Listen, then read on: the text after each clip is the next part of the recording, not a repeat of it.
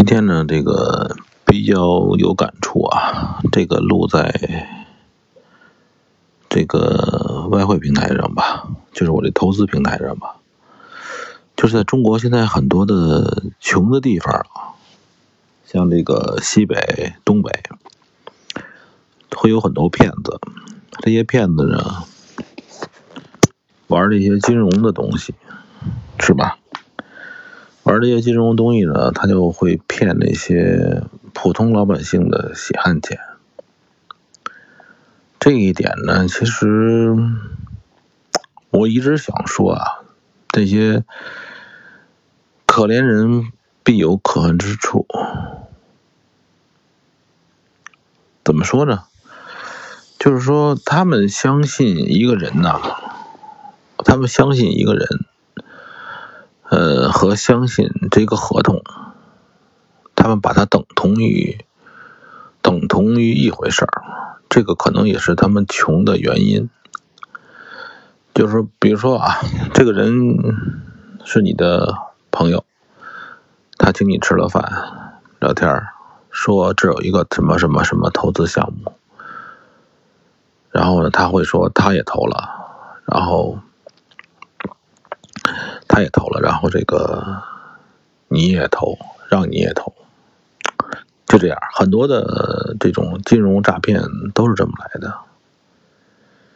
然后呢，被诈骗这个人呢，他似乎，哎呀，连合同都不看，真的，他连合同都不看，就因为相信这个人，我就相信，我就相信大姐你了，我就相信大哥你了。这个很搞笑，真的，真的很搞笑。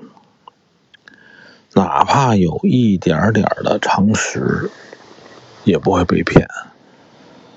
前两天也是，我一朋友呢说那个，因为我比较懂金融嘛，他也问了这些问题给我，微信上面发过来，一看，不用管他在干什么，只要看一看他那个合同。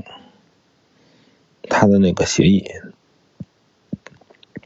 你就知道是骗子，没没什么没什么可猜疑的，没什么怀疑的。他这个是这样，就是说骗底层人的这些骗子啊，他每一比如说一是演演一场戏，就等于演一场戏似的，它里边的每一个剧情。都有漏洞，每一个剧情每一个剧情都有漏洞，真的。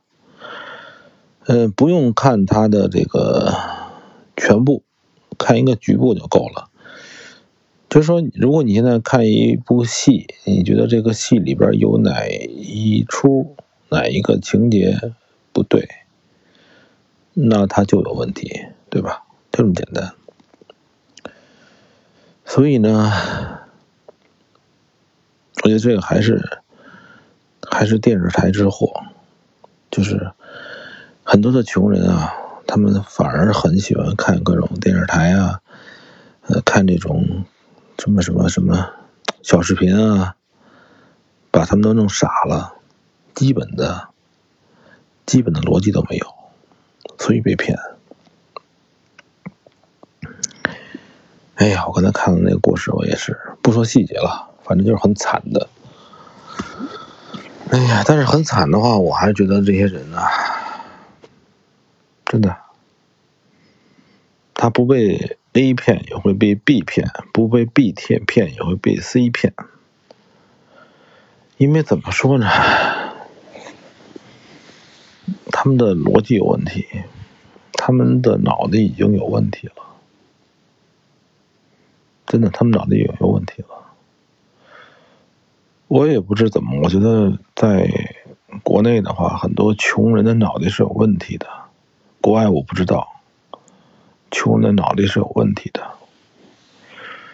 有问题怎么办？不知道，我不知道怎么办。咱们再回到这个，你比如投资领域啊，很多人脑袋是有问题的。你加了我好友，我没法跟你说话。我没什么跟你说的，你是有问题的，你脑子有问题。前面我也说过，你指望着某些人能帮你挣钱，不是胡扯吗？是不是？我凭什么帮你挣钱？我我是你什么人？我有病啊！是不是？我自己挣钱好好的，我我教你，我有病，我教你干吧。我是活菩萨。哎呀，算了算了，就这么着吧。大家还要注意防骗。现在这个经济下滑期间，呃，很多这个骗子又开始兴起。大伙注意的一些本能就能防骗。只要保保持你一种平静的、平衡的心态，一种本能的一些知识就能让你防骗不需要高智商真的。